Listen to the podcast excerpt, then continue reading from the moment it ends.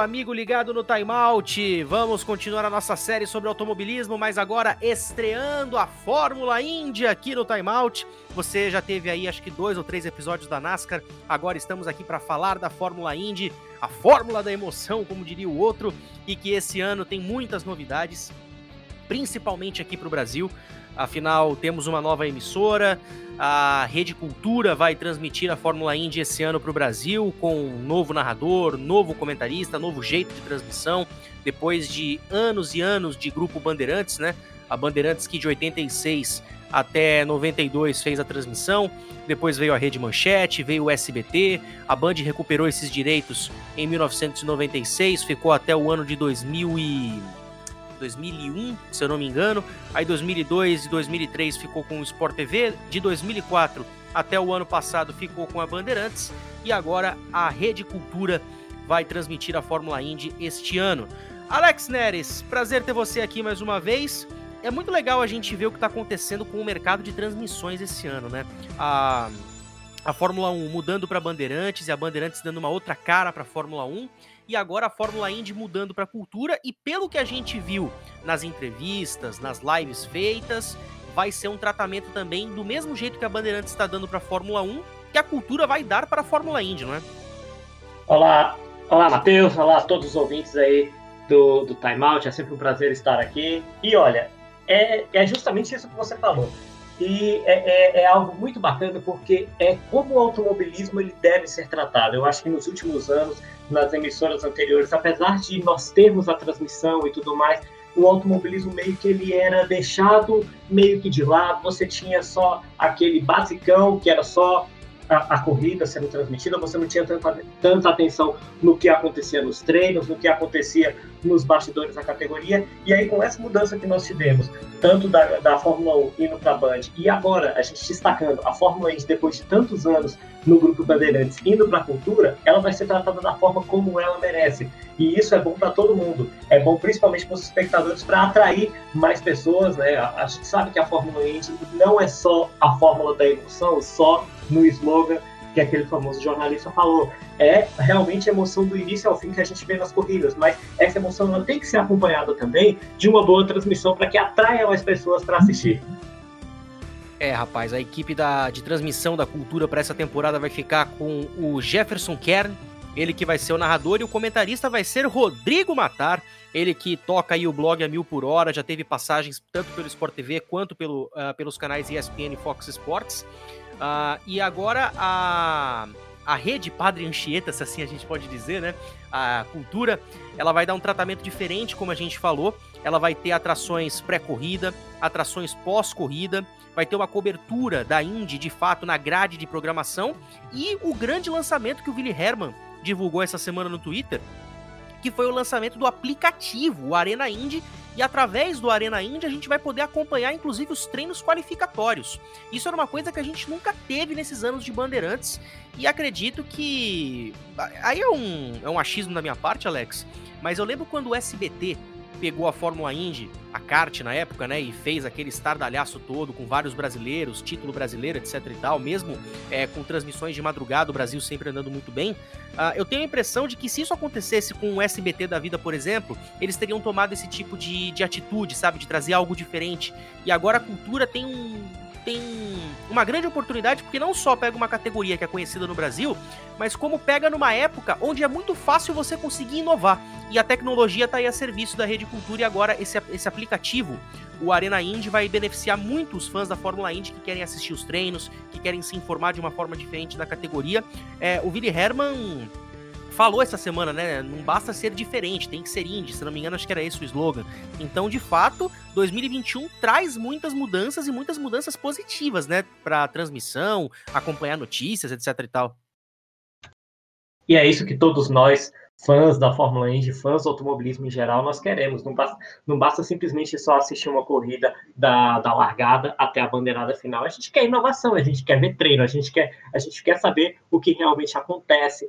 Então, é muito importante esse tipo de, de entrosamento, porque a gente, a gente vê que o, o, o Willy Herman, é, ele anuncia tudo isso porque ele está por dentro do que os fãs realmente querem. A gente viu nos últimos meses toda essa apreensão que nós tivemos, pô, onde é que a Indy vai ser transmitida? A Indy não, não aparecia na janela da Band, o Dazon já não, não, não estava, não, não tinha mais plano de transmitir a categoria para 2021, então ficou toda aquela apreensão.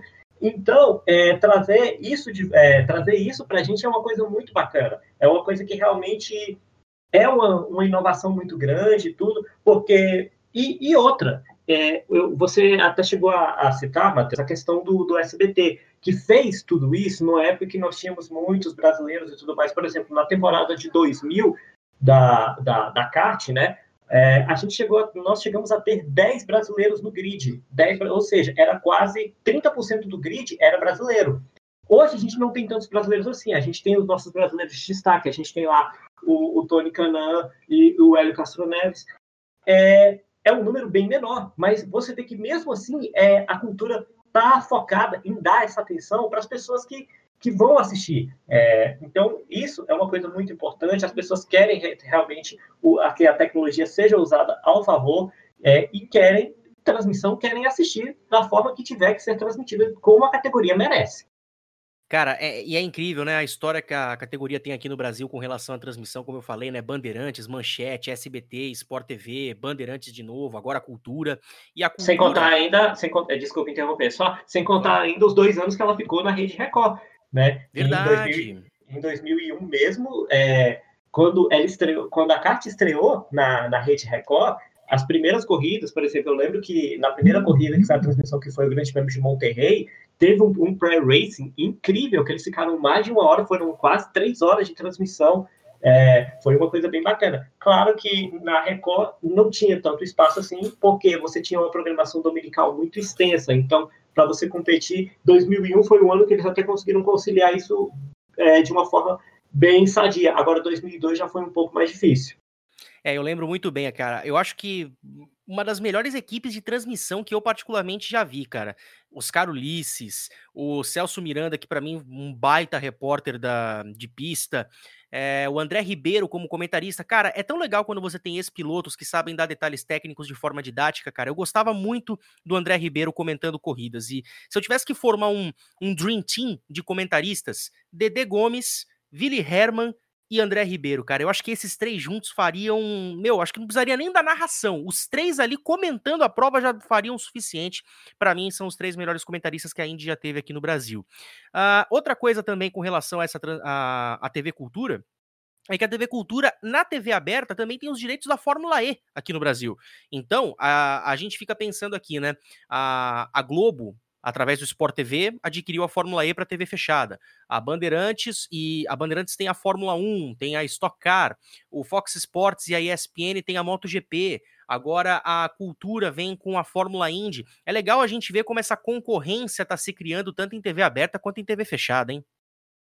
Pois é, nos últimos anos teve muita gente que duvidou que, o automobilismo poderia conseguir isso, né? Que é, que seria uma tendência que nos próximos anos, tudo quanto fosse corrida que a gente tivesse que assistir, a gente teria que, que ser restrito à, à, TV a cabo, que a gente teria que ser restrito a streamings pagos. E a gente está vendo um cenário que, de certa forma, é bem diferente. A gente tem uma, uma pluralidade muito grande de, de, de canais que transmitem, é, é, que transmitem o esporte a motor. Isso, isso é uma coisa maravilhosa, uma coisa que a gente a gente pode até confessar que de uns anos para cá a gente não esperava que fosse dessa forma e está sendo. É, a gente só tem a ganhar com isso.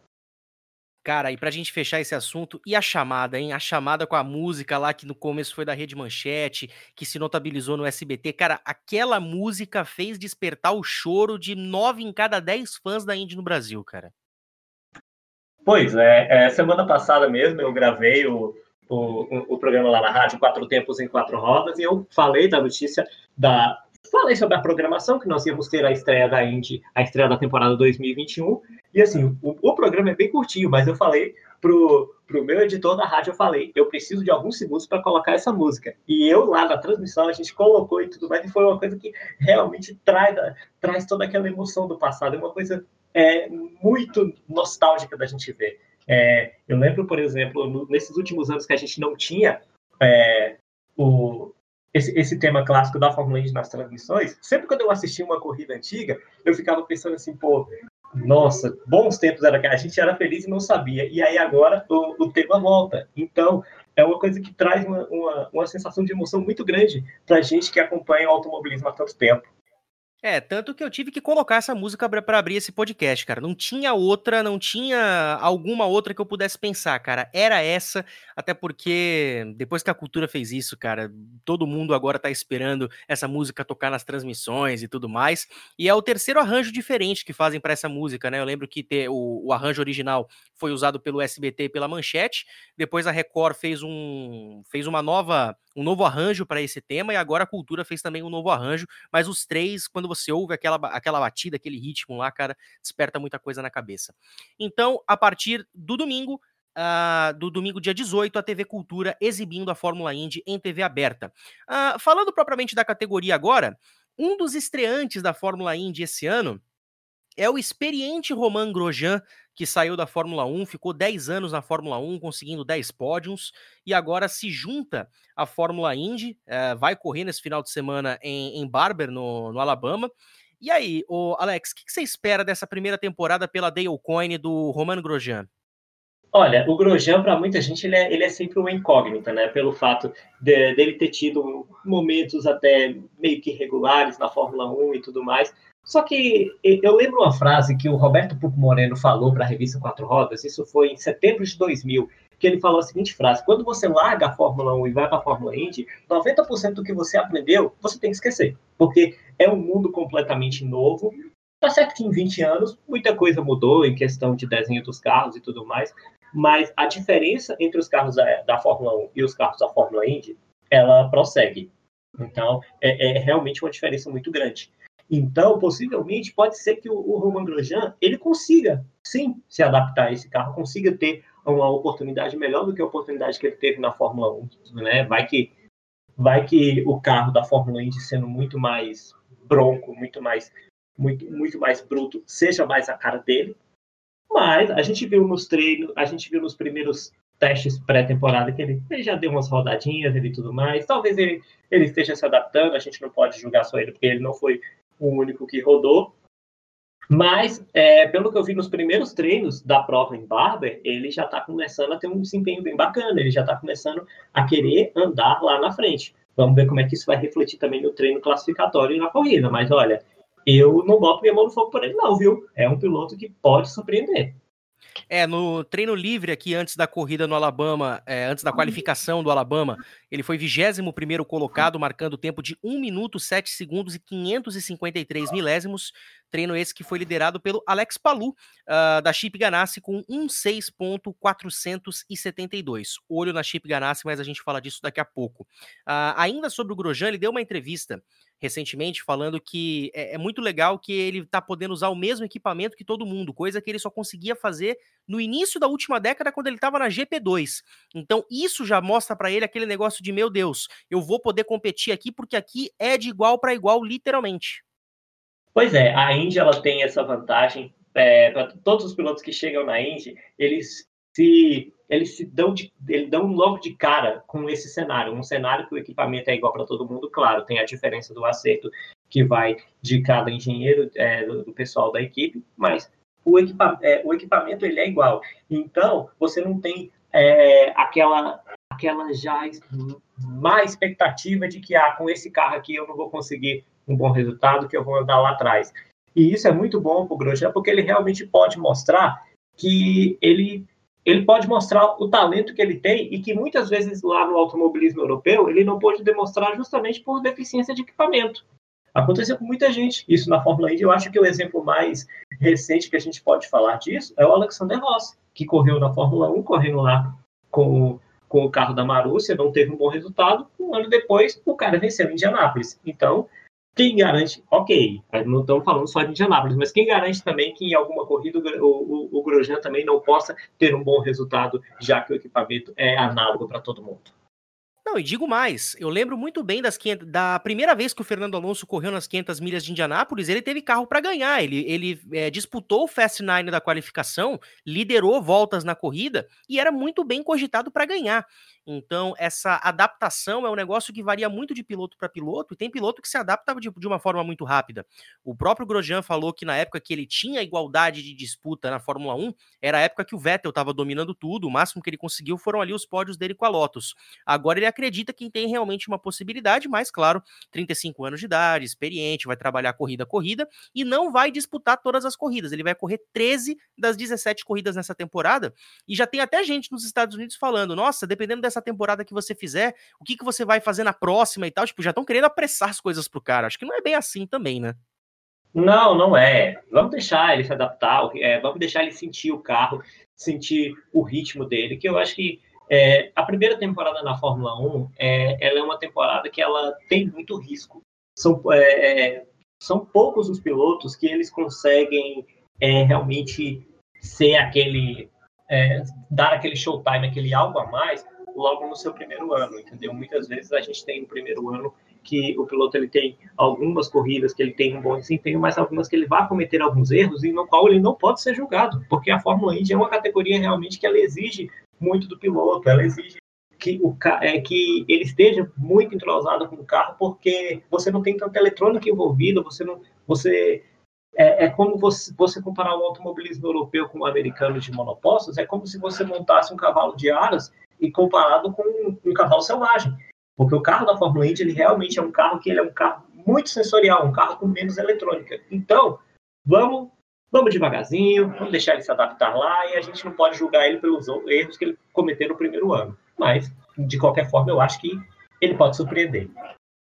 Bom, agora vamos mudar de assunto, vamos continuar falando aqui sobre Fórmula Indy, agora falando da Chip Ganassi, porque a Ganassi esse ano vai disputar suas corridas com o Alex Palou, o espanhol que liderou o primeiro treino livre é, no Alabama, o Scott Dixon, ex-campeão que vai firme em busca do hepta, o Marcus Ericsson, sueco que está correndo aí desde o ano passado, e aí vamos ter um quarto carro que vai ser dividido nada mais, nada menos do que por Jimmy Johnson, campeão da NASCAR, que vai correr nos circuitos mistos e nos circuitos de rua, e o baiano Tony Canaan do Brasil, campeão das 500 milhas em 2013, que vai correr apenas nos ovais. E não é por nada não, Alex, você juntar na mesma equipe Jimmy Johnson, Scott Dixon e Tony Canaan, cara, a Ganassi tá com um time de peso esse ano, hein?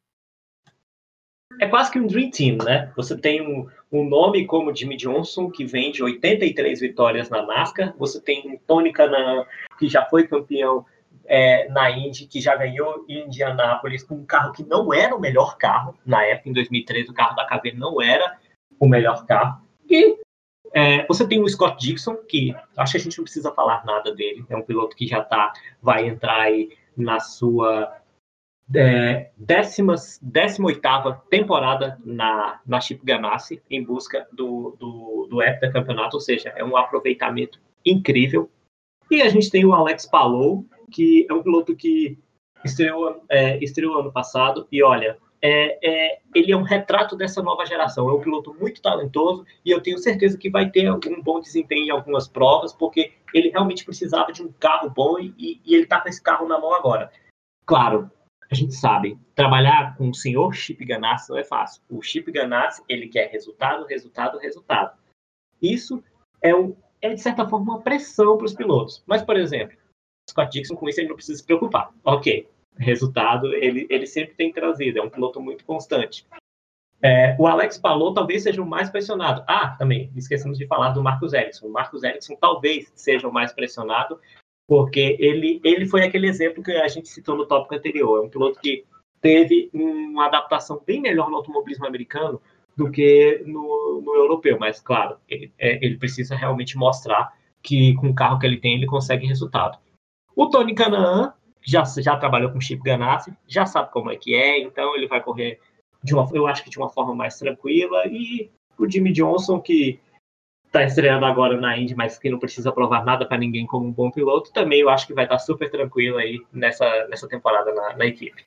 E não é por nada não, cara, mas eu acho que assim, o, Chip Ganassi, ele tem aquela, aquele jeito durão dele, onde por, por mais espetacular que o piloto seja, ele, ele já teve Jimmy Vasser, já teve Michael Andretti, já teve Alessandro Zanardi, uh, Kenny Brack, uh, o próprio Scott Dixon, Montoya, é, o próprio Tony Canaan, assim, ele tem pilotos espetaculares na mão dele, mas ele trata todos os pilotos da mesma forma. Eu sou o chefe, você é meu funcionário, me traga resultados.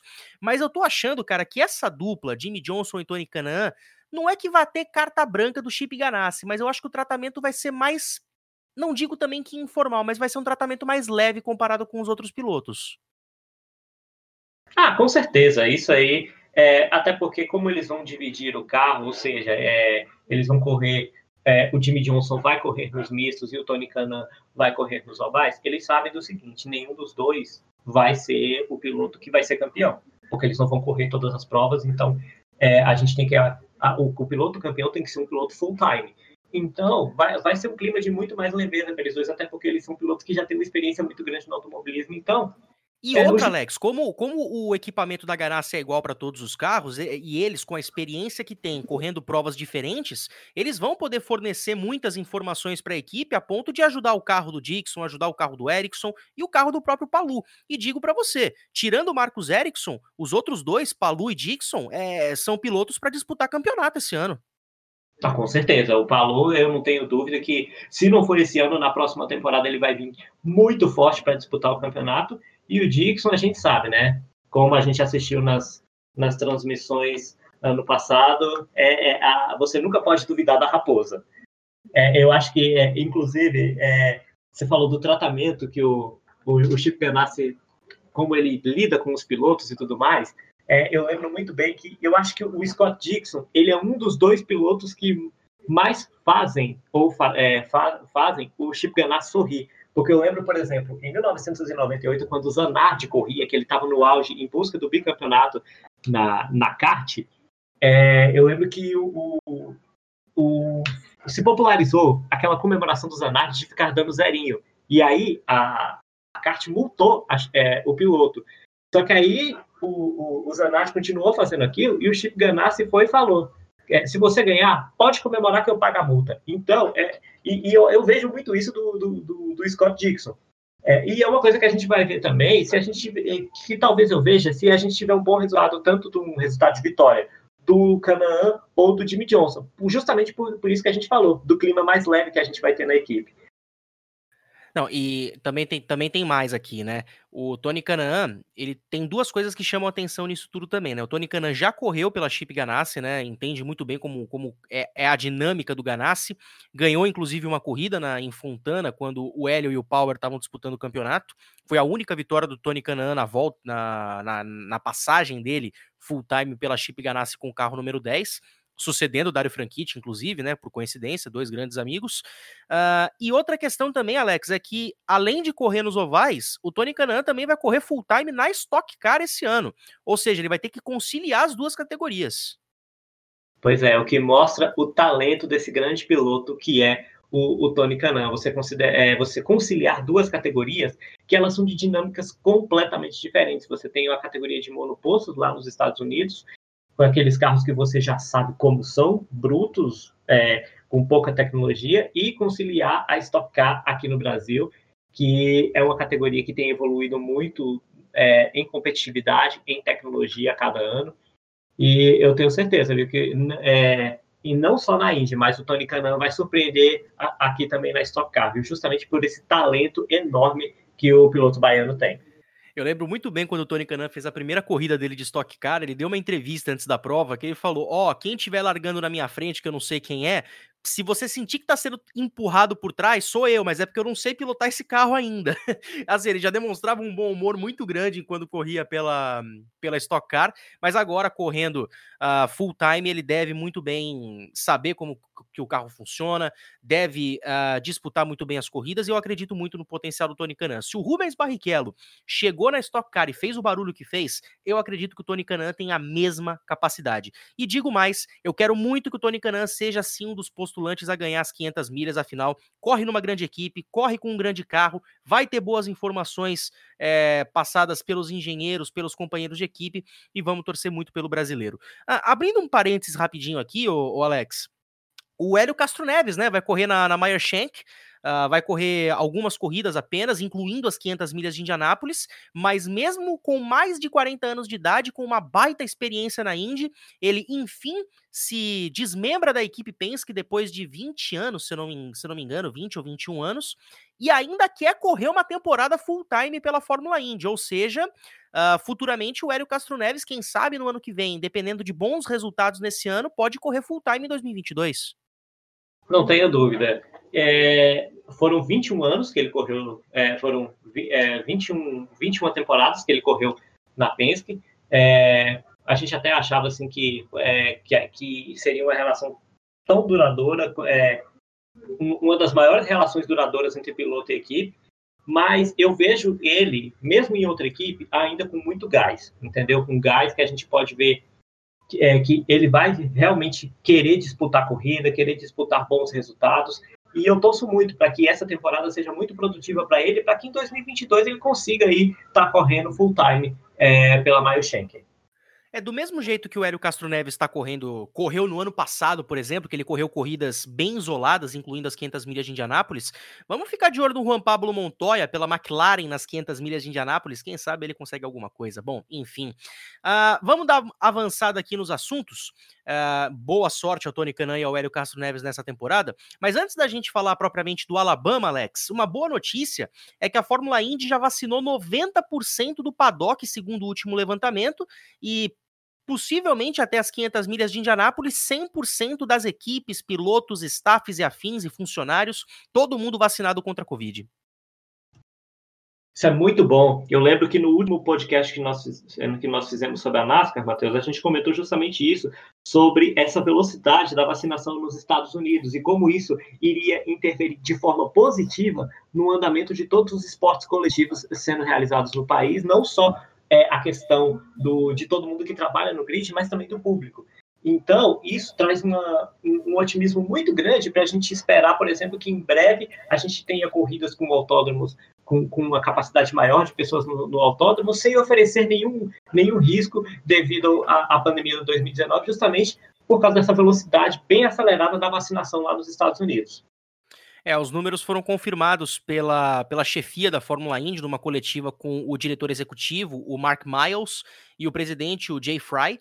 Os dois exaltaram aí os esforços, né, de usar os testes da pré-temporada em Indianápolis com um grande número de membros no paddock, já para acelerar essa vacinação. E segundo um levantamento do Centro é, de Controle de Doenças nos Estados Unidos, 37% da população americana recebeu pelo menos a primeira dose contra a, da vacina contra a Covid. E se manter esse ritmo, a projeção é que 90% da população toda dos Estados Unidos já esteja imunizada pelo menos até julho. A gente lembra que o plano de vacinação uh, que o presidente Joe Biden está comandando é que, pelo menos até o feriado de 4 de julho, todos os americanos tenham tomado pelo menos a primeira dose. E a gente sabe que lá estão sendo aplicadas todas as vacinas imagináveis: é Janssen, é Oxford, Pfizer e tudo em grandes quantidades, tanto que já estão vacinando os adolescentes lá. Então é muito bom a gente ver que esse ritmo está tomando conta e muito bom a gente saber que as categorias esportivas dos Estados Unidos, é, a partir do segundo semestre, principalmente, não a gente não vai ter tantos problemas assim comparado uh, com outros lugares do mundo com relação à vacinação, andamento dos seus esportes. Então, os Estados Unidos sempre mantendo esse bom exemplo aí nas vacinações. Agora vamos falar propriamente do que está acontecendo no Alabama. Estamos gravando esse podcast no sábado, dia 17, que é o dia da qualificação, mas a gente está gravando antes do qualifying, antes da corrida, para você já ouvir esse podcast no sábado mesmo. A gente nem vai fazer previsão da qualificação, vamos falar direto da corrida mesmo, pelo que a gente já viu dos treinos livres. E no treino livre, o espanhol da Chip Ganassi, o Alex Palu, liderou, bateu o recorde da pista e o Roman Grosjean, como a gente já falou, teve a sua estreia na 21ª colocação. O Jimmy Johnson é, também treinou, foi o último colocado, marcando 1,7.950. Uh, passando aqui rapidamente o top 5, Palu foi o líder, Colton Herta foi o segundo com 1,6489, só 17 centésimos atrás do Palu. E eu digo para vocês, o Colton Herta, com 18 anos, já ganhou corrida no ano passado. Para mim, é um dos próximos pilotos que vai encabeçar essa categoria.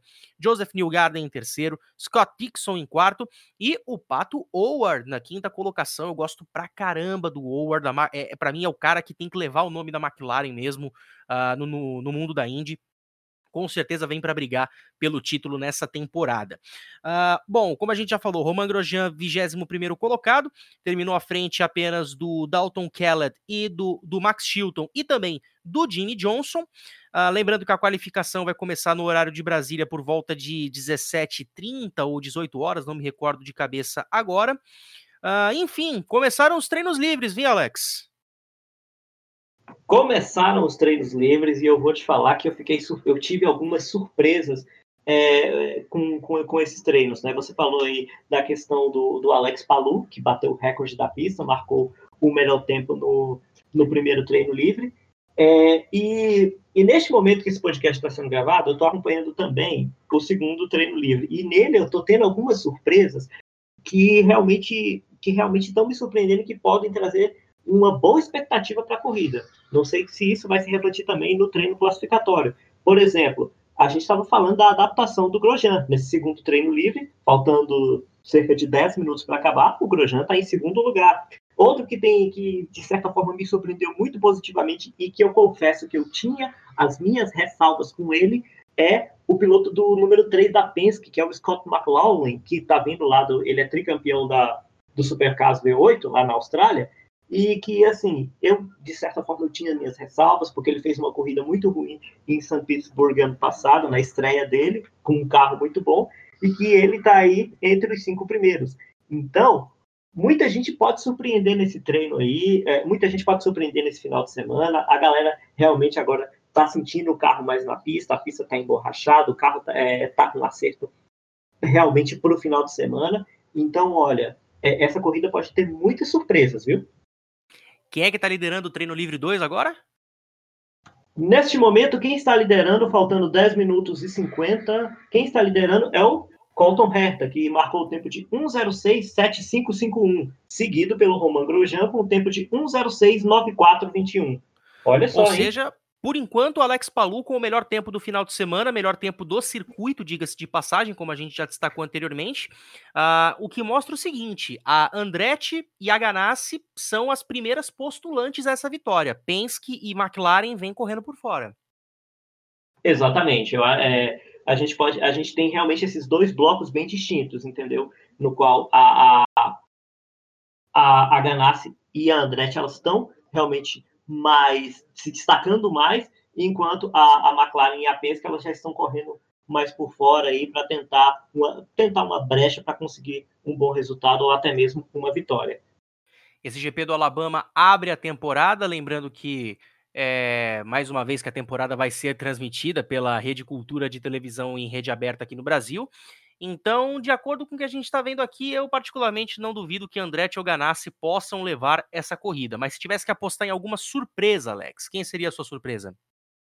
Olha, a minha surpresa, eu vou, eu vou ser bem, é, eu, eu vou ser bem sucinto. É, não, é, não, não chega a ser nenhuma surpresa, mas eu aposto que eu, eu, eu tô apostando muito num bom resultado do justamente do Alex Palu e também que quem sabe não uma vitória. Ah, cara, eu vou te falar uma coisa. É, como eu falei, né? Ganassi e Andretti vão correr por é, na frente dessa briga. Palu e Herta estão se destacando nos treinos. Mas eu vou fazer uma aposta ousada aqui no Pato Howard, né? Tá andando bem, foi muito bem nos testes de pré-temporada, quinto lugar no primeiro treino, é um cara constante nos circuitos é, mistos permanentes e também nos circuitos de rua. Então eu acho que se algum carro por fora pode ter aí, pode ser uma surpresa, eu acho que o Pato Ward tem uma chance muito forte. E outra, a McLaren tá merecendo ganhar corridas já, né? Fez corridas muito consistentes e tá merecendo esses resultados. Então, Alex, a gente volta na semana que vem para falar como foi o GP do Alabama, já projetar as próximas etapas. E é isso, deixa aí o seu destaque final pra galera. Bom, é, é, igual, é igual já foi comentado, é, vamos ter a transmissão do treino oficial, né? Se, é, se eu não me engano, o horário foi confirmado é, às 18h55, horário de Brasília.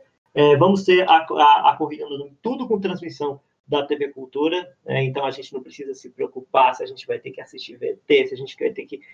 A, a, a Indy é nossa, não basta. É, não, não basta só ter a transmissão, né? Tem que ter a transmissão em TV aberta para ficar acessível para todo mundo.